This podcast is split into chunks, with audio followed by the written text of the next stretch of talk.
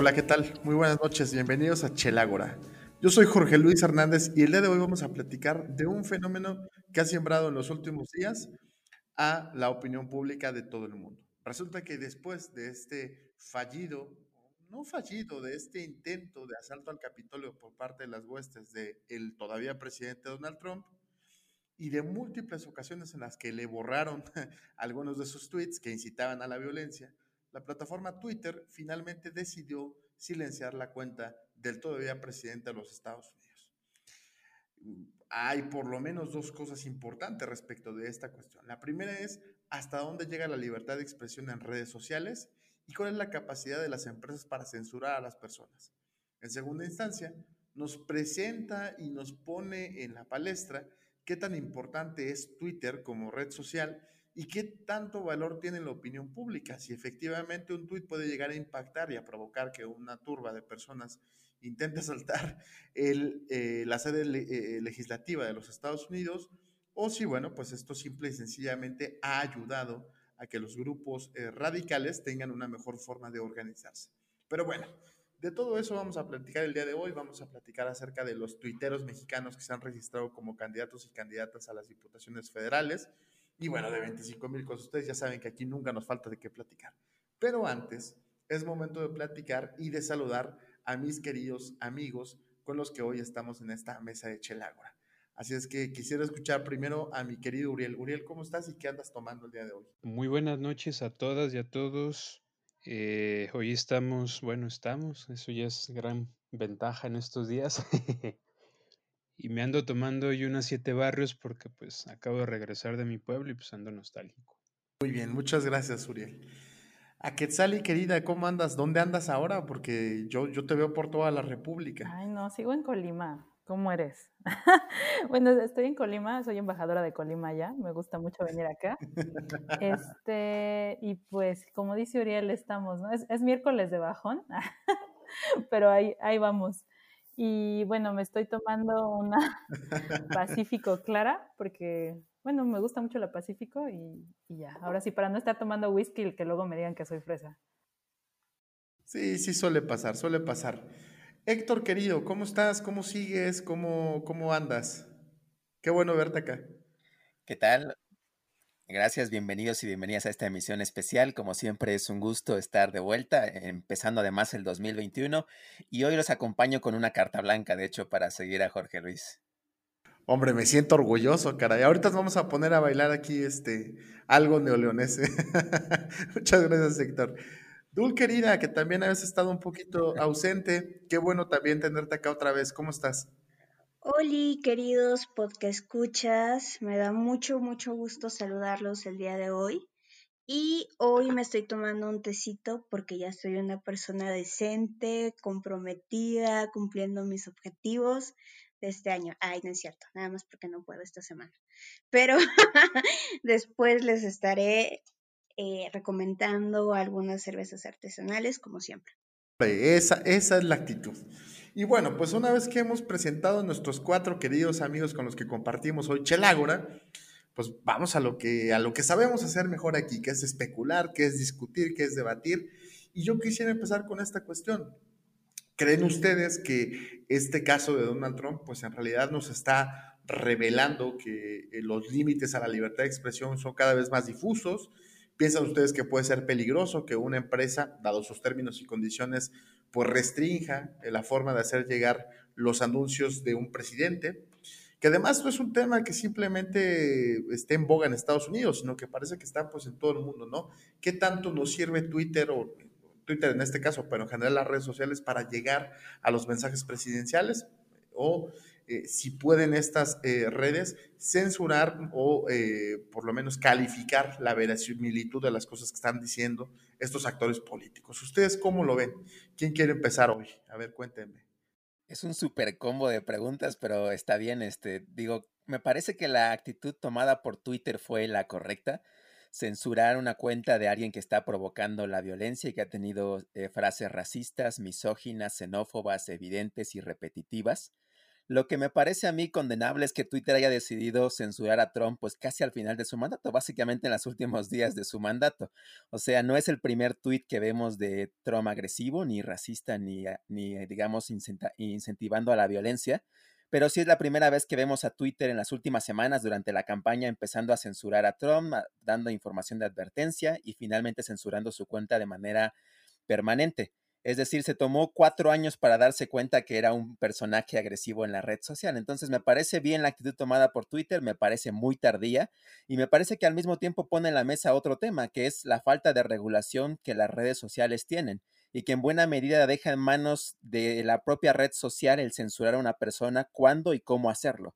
Entonces, al final me parece que necesitamos una legislación que vaya y atienda a la forma en que operan las redes sociales de manera cotidiana y a quién pueden y qué se puede o no decir. Me parece que también ha habido respuestas muy variadas en el debate público. Veíamos a Merkel, por ejemplo, diciendo que era problemática en realidad la, postura tomada por Twitter. Veíamos a Obrador, sobre todo, diciendo que no, no podía censurarse a un líder político. Incluso en la mañanera del día de hoy, 13 de enero, el presidente dijo que había que pensar en crear una red social mexicana para evitar depender de redes sociales extranjeras. No sé, con Conacid, si sea la encargada de hacerlo o qué tipo de nombre y características tendrá este Facebook y Twitter mexicanos, ¿no? Algo del maíz. Ahora que acaben con los ventiladores, ahora que acaben con los ventiladores. Este, perdón, perdón por eso. Querida, eh, ¿tú, tú, ¿tú qué opinas? Tienes razón, Héctor, es que es buenísimo. No es lo mismo censurar a alguien que está a siete días de abandonar el poder y que además le ha dado la, espalda a todo su, su, su, capital político, a alguien que pues va llegando y que, como dijo, siempre fue violento. Ah, ¿tú cómo ves? Pues ah, justo para, allá iba mi comentario, o sea, creo que una cosa es censurar a cuentas más pequeñas y que quién se atrevería a censurar al presidente de los Estados Unidos cuando recién llegó al mandato a pesar de sus comentarios, ¿no? O sea, sí, sí siento que tiene una implicación pues considerable, ¿no? Y también, bueno, el comentario de Héctor me hizo reflexionar mucho sobre lo que vemos en redes sociales, o en general, no solo en Twitter, sino como estos logaritmos que nos enseñan lo que queremos ver. Y un poco a lo mejor, pues sí, en Twitter suelo ver ah, yo, en, mi feed por lo menos, o sea, como suelo ver críticas a estos comentarios de Donald Trump, porque mis ideas están un poco, o bueno, están muy alejadas de esa línea, ¿no?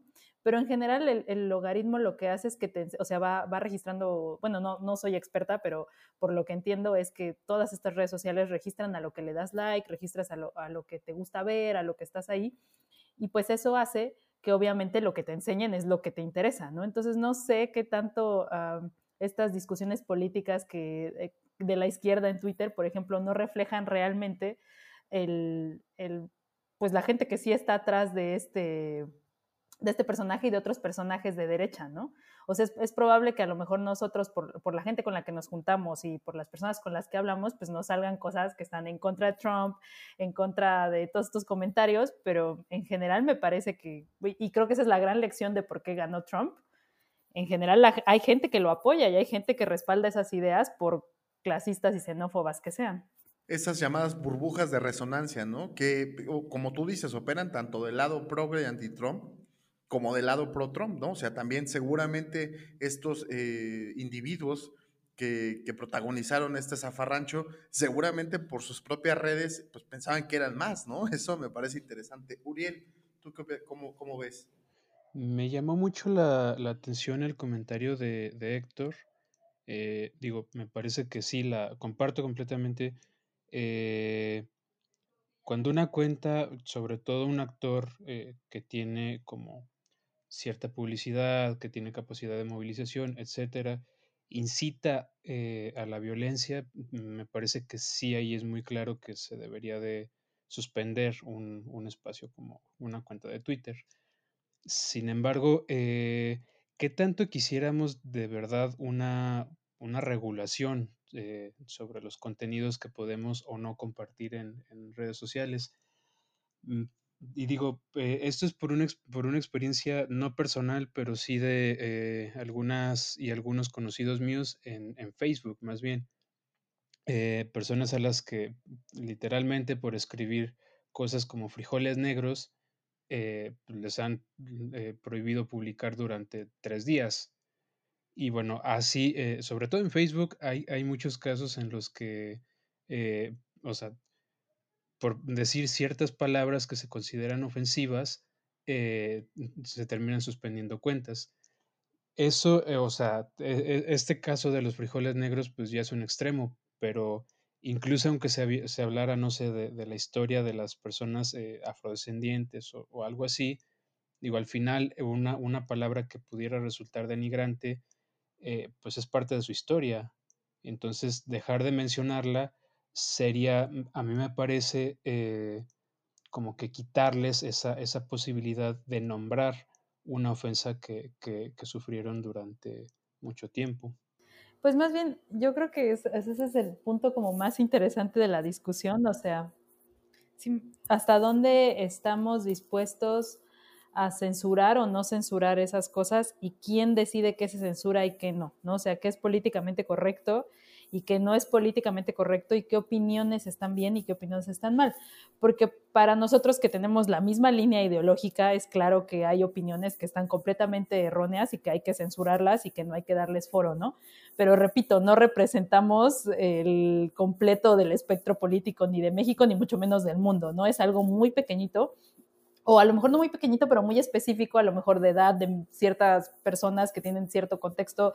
Y no sé, o sea, ¿quién decide qué se censura? Yo creo que es una pregunta bastante interesante. ¿Y cómo, vamos, o sea, cómo, va van a decir los países qué censurar y qué no? Porque ahorita empezamos por Twitter, pero sabemos que traemos uh, unas regulaciones pendientes, en especial en México. No hay regulación sobre los contenidos, es, es un terreno nuevo, ¿no? Pero creo que ahí también, o sea, no sé, yo, yo lo estaba pensando en justo en quién define la libertad de, de expresión, tal cual como lo mencionaba hace ratito Héctor. Y creo que aquí al menos lo que se ha puesto de manifiesto son dos cosas principales. La primera es que se está rompiendo un poco el paradigma o la idea que nosotros teníamos que las redes sociales pues eran horizontales, que cualquiera puede comentar, que cualquiera tiene la oportunidad de ser escuchado, que nadie te va a censurar, pues porque pues quién define esas reglas, ¿no? Y creo que lo que ahorita se está evidenciando es que no son eh, canales de comunicación tan horizontales, sino que al final dependen, o sea, son empresas, son directivos quienes pueden, este, quienes están poniendo reglas dentro de un espacio que siempre se pensó eh, como un espacio público, tal cual como las calles, ¿no? O sea, quién son, quién es dueño de las calles o este tipo de cosas, ¿no? Entonces, ahorita lo que se está viendo es eso, de que son las empresas, o sea, porque hay que decirlo tal cual, son empresas tecnológicas que tienen intereses, que tienen tus datos, que comercializan tus datos y que están protegiendo intereses. O sea, cuando dicen de por qué lo hizo ahorita, pues porque pues ahorita ya es un presidente que va de salida. Si es un presidente de los Estados Unidos, de los hombres más poderosos, lo que quieran, pero pues ya se va, ¿no? Y creo que el, segundo punto que a mí me gustaría como tocar es esto, de que también se está viendo un cambio en la postura que siempre se pensaba o era como una regla no escrita de que dejaban que los políticos publicaran lo que fuera, porque al final eh, eh, son figuras muy importantes justo para el debate eh, público. Pero también me gustaría recordar que no es la primera vez que censuran a alguien. En marzo, Facebook y Twitter eliminaron publicaciones de Bolsonaro y de Maduro, o sea, el presidente de Brasil y el de Venezuela, justo por eh, mencionar o dar mala información sobre el COVID. Entonces, lo que ahorita estamos viendo es justo de que hay un cambio en la postura neutral de las empresas tecnológicas, donde eh, sí están tomando como ya, este, no sé, algún tipo de postura de poder y mm, o sea, yo me quedo con esa idea, ¿no? De quién eh, define la libertad de expresión y quiénes van a ser los que van a definir las reglas en el espacio público virtual. Híjole, ese tema está buenísimo, Dulce, porque justo hay un montón de eh, sentencias donde eh, los jueces obligan a que los funcionarios públicos no puedan bloquear a personas, a ciudadanos en Twitter, porque justo se constituye como un espacio público y como un medio de comunicación, un mecanismo para hacer llegar mensajes públicos. Pero por otro lado, tiene razón, y bueno, viene ahora muy al tema con esta cuestión de WhatsApp, ¿no? Ajá, venga, venga, Uriel. Pero eso que tú mencionas es eh, únicamente si en tu cuenta bueno, si en tu cuenta de, de, Twitter, de Facebook, lo que sea, eh, difundes eh, contenidos relacionados con tu trabajo, ¿no? O sea, no es como que es, yo mi cuenta de memes este, la tenga que restringir nada más porque trabajo en, no sé, en algún lugar público, ¿no? No, no, por supuesto, en tanto funcionario público, pero, pero vamos, o sea, piensa tú en el diputado más eh, estrambótico de esta legislatura, ¿no? Que es Fernández Doroña. Fernández Doroña no puede bloquearte independientemente que tú se, se la mientes, porque como es un, diputado federal, pues es un mecanismo para enterarte de su actividad. Pero bueno, ya luego podemos hacer una discusión sobre esto. Yo me voy a regresar un pasito y creo que a Quetzali decía con mucha claridad que de pronto eh, pues, y, lo hemos dicho muchas veces en Chelágora, ¿no? no somos totalmente representativos, ¿no? Y quería compartirles unos datos. Eh, una encuesta que hizo el Instituto Federal de Telecomunicaciones, uno de los que quieren desaparecer ahora, luego platicaremos de ese tema, nos dice que eh, Twitter es la cuarta red social más utilizada desde el teléfono móvil por los mexicanos. Es decir, que apenas un 21.5% de las personas que tienen teléfono móvil y que disponen de Internet allí usan ese teléfono para poder entrar a Twitter. Mientras que, por ejemplo, Facebook tiene 93.3%, Messenger 76.3% y, e Instagram, que está incluso encima de Twitter, es con un 36%. Mi pregunta es entonces, ¿Realmente importa lo que se dice en Twitter? O como dice mi querida Quetzali, estamos haciendo una resonancia eh, cognitiva, pues pensando que todos son como nosotros y que todo el mundo quiere eh, opinar de esto y que todo el mundo sabe quiénes son los trending topic y todo el mundo sabe eh, quiénes son los, los tweetstars más famosos, ¿no? ¿Ustedes cómo lo ven? Este, ahí me acuerdo mucho de un, un video de esta cuenta de, te lo resumo así nada más, buenísimo por cierto, eh, en la que justo explicaba por qué Twitter es la persona que la, que la, llevaba, explicaba por qué eh, Twitter es como esta, esta red social que aparentemente está siempre de malas, este, a la que la gente acude siempre para, para quejarse, etcétera, ¿no? Y bueno, él decía que, entre otras cosas, es que es porque es la red social eh, como más pública. Es decir, si yo publico algo, salvo que tenga el, candado en mi cuenta, pues prácticamente todo el mundo lo puede ver.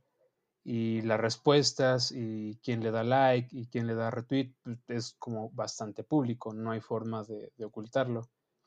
En cambio, por ejemplo, en, Instagram, eh, en las publicaciones del, feed de, los usuarios, están como muy ocultos los, los comentarios más aún si uno sube eh, una historia, pues prácticamente nada más quien la sube la puede ver, ¿no? En Facebook también, pues digo, aunque sí, también hay publicaciones públicas, pues en general la gente como que controla eh, eh, su grupo de amigos, con quien, con compartir ciertos contenidos, etcétera.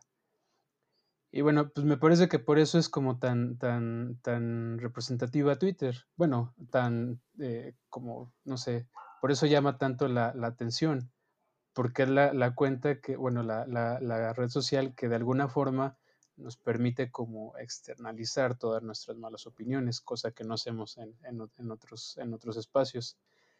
Eh, sí, me parece que está a lo mejor como muy, eh, no sé, sobrevalorada, no, o algo así, porque sí, me parece que es cero representativa de la gente que usa Internet en general. Nada, es que solo quería decir que yo tengo Twitter. Ah, yo sí tengo, Pero... arroba que es bajo baja. Preséntense, preséntense con sus users. Exacto. Pero justo, o sea, yo sinceramente, yo en mi percepción, en mi opinión y sin tener ningún dato duro, o sea, lo que comentaba en, en nuestro grupo es que para mí eh, Twitter es para tres grupos de personas. Para la gente que habla de política, para la gente que habla de conspiraciones y para los intelectuales. perdónenme si lo utilizan para otra cosa, está chido, pero para mí es eso. También falta hay mucho mame, ¿no? Mame en Twitter, como es como Palmame, palmame, por o sea, como es la supuesto. pelea de a ver quién es el más deconstruido, el más progre, el Pero más son no sé qué, o discusiones sea, intelectuales. Ajá, discusiones además privilegiadas. Exactamente. O sea, siento que es eso, ¿no? A ver, ven- venga, no, no te limites, Zach. Venga, habla de mame, por favor. Yo sí uso Twitter y, luego Jorge Luis eh, se burla del mame que hago yo en Twitter, pero la verdad es que a mí sí me gusta Twitter y lo uso como la terapia que no pago para tuitear sobre todo, o sea, cuando estoy enojada, cuando estoy feliz y no sé qué. Am, yo creo que lo que dijo Dulce hace rato tiene un montón de importancia, o sea, no es lo mismo el boom de la primavera árabe y estos movimientos de esa época, de hace más de, bueno, hace aproximadamente 10 años, que los de ahora que están súper regulados por las empresas, ¿no? O sea, las empresas saben qué marchas están organizando, qué están haciendo y saben quién es su público y realmente nosotros con nuestros likes, les, o sea, somos el producto, ¿no? Finalmente lo que quieren eh, estas, o sea, estas redes sociales que aparentemente son gratuitas, tienen ne- ne- este, necesidades muy específicas, ¿no? Y, y pues nosotros somos el producto finalmente porque no las pagamos, pero las pagamos con nuestro consumo en ciertas cosas, ¿no? Eh, pues yo creo que es importante que siempre lo tengamos presente, porque así como que digas, ay, uy, qué libres somos, o uy, no, saben, esa, o sea, las empresas saben lo que estamos haciendo y nos dan, nos dan vuelo, ¿no? Y justo en ese sentido yo creo que sí importa Twitter, importa, pero para un sector y que perder la visión de que es, solo para ese sector puede perder, hacerte perder como la realidad o el contacto con la realidad, ¿no? O sea, a mí sí incluso entre mismas redes sociales, o sea, yo mm, repito, o sea, mi feed de Twitter lo tengo ya súper likeado con gente muy chida, muy progre, y lo que me sale ahí son críticas muy específicas, y luego entro a Facebook y encuentro cosas así como en comentarios en las noticias que son completamente alejados de lo que yo estoy viendo en Twitter, ¿no? Entonces, o sea, por ejemplo, y también yo luego incluso me canso de Twitter porque a veces, o sea, sí me gusta mucho como estar ahí en el mame, en el mame progre, así como, ay, ¿quién es más progre, no? Contando tus historias progres en- de feminismo o de cosas así como súper de izquierda y así. Y luego, pero a veces también cansa porque realmente ese no es el mundo real, ¿no? Y, y repito, ese es mi ámbito donde yo me muevo. O sea, a lo mejor en otros lados, pues se hacen eco otras cosas, ¿no? O sea, a lo mejor en otro tipo de cuentas se hacen eco, pues, estas cosas conspiracionistas, a lo mejor hay trumpistas, hay lo que sea, y se hacen eco entre ellos, ¿no? Y creen que eso representa la realidad. Entonces sí hay que tener como mucho cuidado sobre cómo evaluamos este, este tipo de, de interacciones, porque realmente no representan ni siquiera al votante promedio, yo creo. Héctor, querido, ¿tú qué opinas? También, Para mí hay dos razones, digamos, fundamentales de por qué Twitter es más grande que el número de los usuarios que tiene. Eh, pensemos, por ejemplo, en dos cosas. Uno, Twitter es una red social en la que está una élite política y mediática. La gente que vemos en los medios de comunicación, los políticos más conocidos están en Twitter. Así que eso sirve para que a pesar de que haya pocos usuarios de Twitter, sean los más simbólicos y emblemáticos. Y dos, porque lo que pasa en Twitter tiende a replicarse en otros medios de comunicación. Entonces no se queda en Twitter. Lo vemos replicado en Facebook, lo vemos replicado en, en la radio y en la televisión, de forma tal que el tweet que aparece ahí para un público quizá limitado que tiene cuenta en Twitter, acaba siendo replicado por otros medios de comunicación. Y lo pongo en estos números que comentaba hace rato Jorge Luis. En Estados Unidos se calcula que 22% de los ciudadanos tiene eh, una cuenta en Twitter. Es un número muy bajo, pero eso se le puede sumar el 69% que tiene una cuenta en Facebook y el 73% que tiene un canal de YouTube y la gente que consume radio y televisión que es mucho más grande. Entonces al final el alcance de Twitter va más allá de los usuarios que tienen cuenta y nos enteramos de lo que hace Trump por vía de la réplica que se hace en muchos medios de comunicación más allá de Twitter. sí, sí está padrísimo cómo de pronto los noticieros de televisión, los clásicos, ahora hacen a veces el noticiero con puros tweets, ¿no? El presidente fulano de tal tuiteó esto. El líder de la, de la mayoría eh, contraria tuiteó, tu- tuiteó lo otro. Me parece eso bastante valioso y cómo muchas de estas figuras de los famosos tweetstar de pronto han encontrado en, en- en Twitter una plataforma que los lance hacia medios tradicionales, ¿no? Y de pronto la gente que aparece en la televisión con su propio programa, etcétera, etcétera, ¿no? Como nuestros amigos del 132. Eh, Uriel, ¿quieres comentar algo? Justo como decía Quetzali, eh, quizá tenga que ver más bien con nuestro sesgo de que, bueno, somos personas interesadas en la política y, el mame progre, ¿no? Pero pues yo les quiero contar de una herramienta bien bonita de, de INEGI, que es la del estado de ánimo de los tuiteros. Eh, ellos ahí tienen como una metodología que para los interesados la pueden consultar, pero lo que hace básicamente es, eh, digamos que un balance entre tweets eh, positivos y tweets negativos de, de, los mexicanos, ¿no?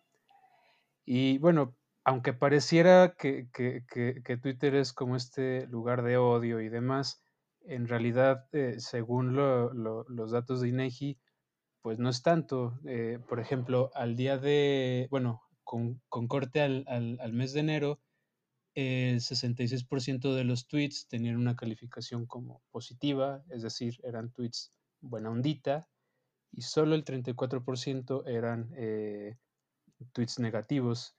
Y pues digo, a pesar de todo, en los últimos eh, cinco cortes, el quinto digamos que fue en, agosto de, de 2020, eh, aparentemente ha mejorado el estado de ánimo de, los tuiteros en México. ¿Por qué sucede? Mm, no lo sé.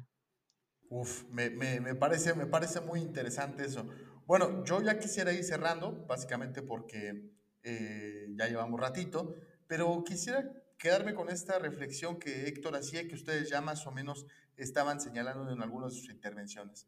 ¿Hacia dónde vamos a ir? ¿Podremos en este momento crear o, o estar estar presenciando la muerte de las plataformas que hasta hoy habían eh, pues dominado el mercado, ¿no? WhatsApp, Twitter, probablemente Facebook, porque también hay que decirlo, no es la primera vez que se dice, porque además es cierto, que nuestros datos personales están comprometidos.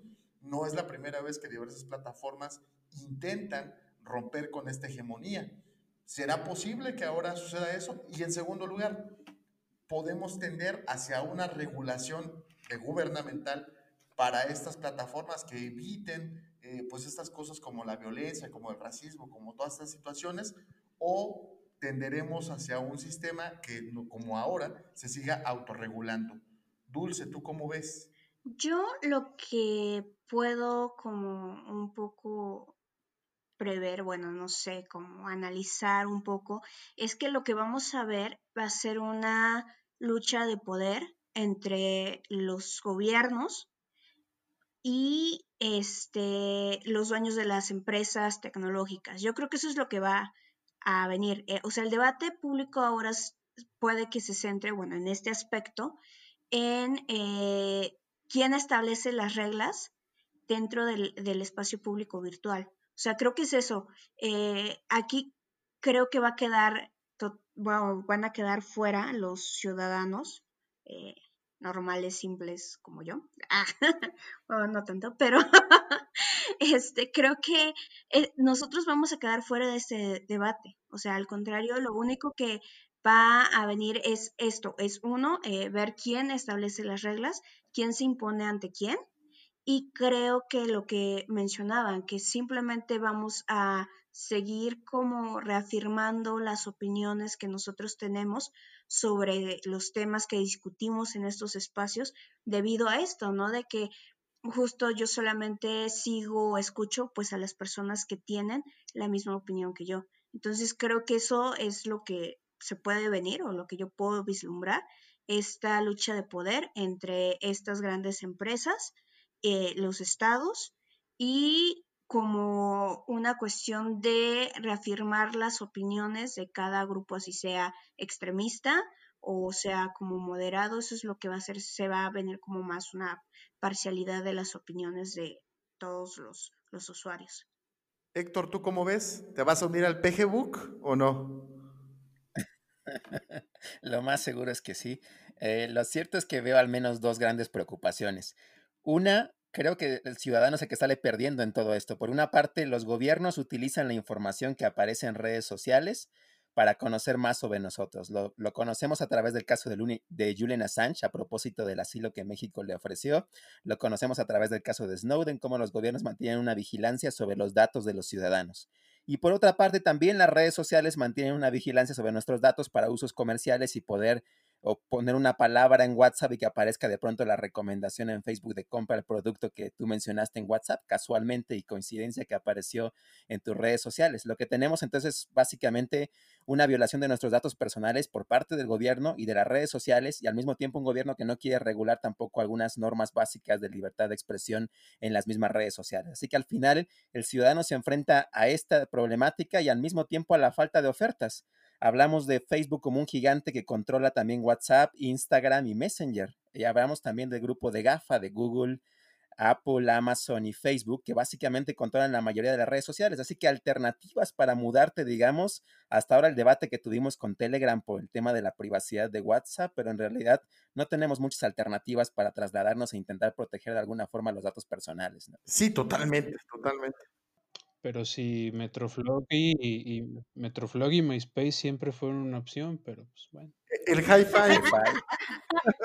Hi-fi.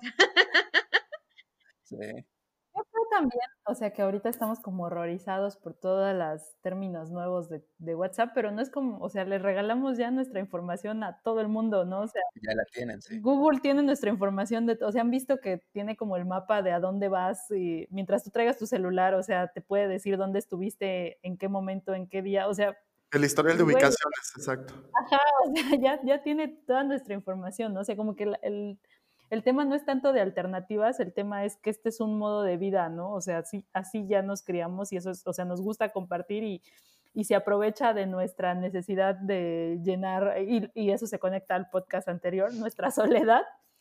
Las redes sociales se aprovechan de eso, ¿no? Y pues sí, o sea, finalmente, pues es dinero, ¿no? O sea, se ver estas cosas sobre nosotros y nosotras es dinero. Y también, o sea, como en el tema justo con lo de Telegram, uh, pues, o sea, esta idea como de que hay una alternativa que a lo mejor es más segura, pero qué tanto, o sea, independientemente de que el día de ayer me llegaron como mil notificaciones de fulanito se, se unió a Telegram, ¿no? O sea, Saludos gente a que, ajá, así como uh, una vez, bueno, así como gente así súper random que se unió a Telegram realmente ni lo vamos a usar. O sea, yo le doy a este boom de Telegram una semana o dos. O sea, no creo que vaya más allá porque ya te, estamos como muy condicionados y condicionadas a usar algo. O sea, ya aprendimos a usar algo y además WhatsApp tiene que ver mucho con Facebook. O sea, no. Me parece que va a durar un, un par de días, ¿no? Y también, este, pues justo como, como qué hay detrás, ¿no? O sea, creo, creo que lo importante, y ahí sería como la recomendación, o sea, no, no solo, y pensando más que estamos en año electoral, o sea, como no solo concentrarnos de lo que vemos en redes, sino como lo que hay detrás, ¿no? Porque justo uh, el problema no es tanto que esté Patti Navidad tuiteando en, o sea, tuiteando sus cosas, ¿no? Sino el problema es la gente que le cree. ¿Por qué le cree? O sea, ¿por qué tiene un quórum de personas, y, o sea, de personajes que, que, están dispuestos a creer lo que ella dice, ¿no? Porque si, si nadie le creyera, o sea, ella podría tuitear lo que quisiera y no habría ningún problema, pero hay personas en México que le creen a lo que dice, aunque a lo mejor sea desinformación, ¿no? Entonces, justo, o sea, como que demos un paso atrás y pensemos cuál es la razón de que estos uh, tuiteros o estas personas que comparten eh, cosas que a lo mejor tienen que ver con la desinformación, con la derecha, tienen quórum, ¿no? Y no necesariamente tiene que ver con las redes sociales, sino tiene que ver con un problema de desigualdad, con un problema de educación, con muchas otras cosas que, que pues, están muy arraigadas en nuestro país. Y pues ya, no sé qué más decir. No, me, me, gustan esas deliciosas palabras progres. Oye, ¿qué tal esta bandita que se corrió a abrir Telegram y a dejar WhatsApp? Pero hoy estaba contestando un quiz en, Facebook acerca de qué iba a pasar en su 2021, ¿no? O sea, este, y, bueno, a ver, yo, nada más antes de escuchar a Auriel, digo, de pronto decir, bueno, que me vendan un, un rastrillo o que me vendan una licuadora, que necesito una para mi casa, si ustedes, esto es real, este, si me quieren regalar una, por supuesto que se reciben. Este, va más allá de esto, ¿no? Y está el caso ahí de Cambridge Analytica, donde a final de cuentas esta información no sirvió solamente para vender productos, sino que sirvió para atacar los miedos más profundos de las personas y provocar manifestaciones y cambios políticos en un sentido que lo quisieron los que estaban pagando por esa información y que programaron esa situación. Entonces, eh, de pronto sí puede parecer una ridiculez, pero vamos, no es que quieran espiar tus, tus conversaciones y si hablas con fulano o con sutana, sino lo que se está detrás es ese tipo de hábitos, de miedos, de manifestaciones, de creencias que te obligan a hacer cosas que naturalmente o por tu propia voluntad no estarías dispuesto a hacer, ¿verdad, Uriel? Ahí también habría que decir, eh, como en su momento también lo dijo el, eh, el analista que filtró todo esto de Cambridge Analytica, que en realidad eh, análisis de segmentación, pues siempre hubo. en realidad lo que hizo como toda esta revolución del, Big Data y, y, eso fue solamente hacerlo más fácil. y pues bueno, con eso cerraría mis participaciones. Oye, pero ahí nada más me gustaría como añadir, o sea, lo, lo, que dices está muy bien, pero justo volvamos como a, a, la idea central, o sea, es las plataformas, las redes sociales al final son empresas y el producto que venden es nuestra información, o sea, entonces tampoco es como, eh, tal vez porque es muy obvio, a veces lo olvidamos, pero es eso, o sea, pues ¿qué se esperaba que hicieran con esa información? Pues venderla, o sea, es, e, e, es algo que, que, se hace, ¿no? O sea, no, no hay que perder de vista eso, solamente quería mencionarlo ya. Es que, es que no la acaba de comprar acciones en Facebook, ¿eh? No, no, no porque bajaron esta semana. O en Twitter que van a la baja. Es que sí, como, como me decía un, una amiga que se dedica a la publicidad, eh, si, si, si alguien te ofrece algo y es gratis, es porque tú eres la mercancía en realidad. Esa está buena, esa está buena. Bueno, amigos, antes de irnos, recomendaciones. ¿Quién quiere empezar? Ah, yo quiero recomendar que nos sigan en nuestras redes sociales. Esa es la mejor recomendación de todas, bien. Arroba y que me den follow en Twitter, arroba a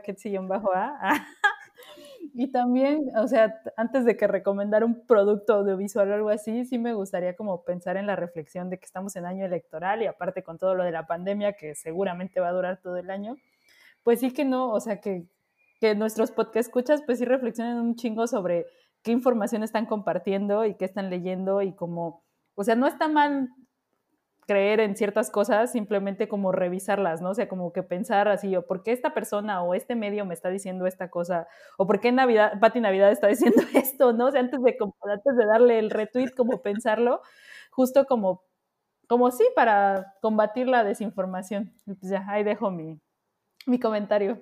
Yo quisiera recomendar un libro que se llama La expulsión de lo distinto de Byung-Chul Han, que es de mis filósofos favoritos y creo que siempre lo recomiendo, pero no me importa. Tú eres súper fan, eres súper fan. Le quita el póster de atrás. Lo va a tapar, ah, no es cierto. Este, pues este libro básicamente lo que, lo que dice es esto, ¿no? De que a partir de las redes sociales lo que se está haciendo es pues solo como reafirmar lo conocido, reafirmar lo que somos y un poco pues hace también que estos grupos se vuelvan más extremos, ¿no?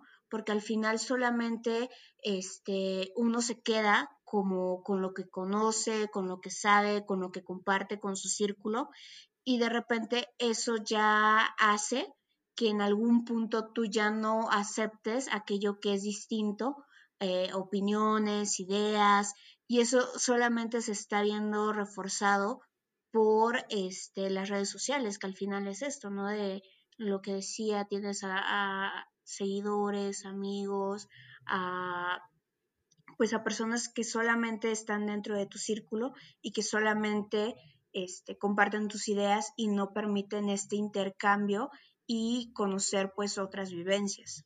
Excelente. Uriel, ¿quieres decir algo? Eh. Ah, bueno, yo nada más les quisiera recomendar eh, una película ya muy conocida, La chica con el dragón tatuado. Eh, me gusta mucho. Y pues la herramienta esta de, de INEGI, la del estado de ánimo de, los tuiteros. En general los datos de INEGI son, son muy buenos y una gran fuente de consulta. Yo tengo nada más dos recomendaciones. Una es un libro muy viejito llamado It Can Happen Here de Sinclair Lewis, de hecho el primer estadounidense que ganó el Premio Nobel de Literatura. El libro lo que hace es ilustrar lo que hipotéticamente había pasado en Estados Unidos en los años 30 si hubiera llegado alguien como Trump. De hecho, muchos dicen que fue un libro que vaticinó lo que iba a ocurrir en 2016 un personaje que surge a eh, que en realidad es un personaje racista, xenófobo, que le declara la guerra a México. De hecho, esto ya no pasó con Trump, ya ven que hasta felicitó a López Obrador por ser su gran amigo y el gran caballero que es. Y, pero en realidad ilustra la forma en que los medios de comunicación cubrían a este personaje racista y, digamos, extremo y cómo en realidad sirvieron para silenciar el extremismo y el radicalismo.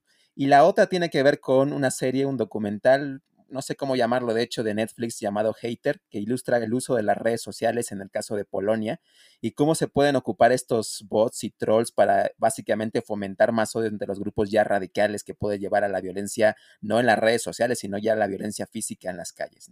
Espectacular. Pues bueno, yo mi recomendación, como siempre, es recordarles que estamos en todas las plataformas de podcast empezando naturalmente por Spotify, pero no solamente esa, Apple Podcast, Google Podcast y todo lo que termine podcast y en la que ustedes quieren, ahí estaremos. Y pues nada, agradecerles a ustedes que hayan estado con nosotros en esta semana. Por favor, como ya lo dijo Quetzali, repliquen en nuestras redes sociales ustedes qué opinan, si son pro tuiteros, si piensan que podrá tener éxito una nueva red social, si ya se cambiaron al grupo de Telegram. Y bueno, si es así, por favor, este, mándenos un mensaje y luego hacemos un bot de Chelágora para, para, este, para Telegram, ¿sale?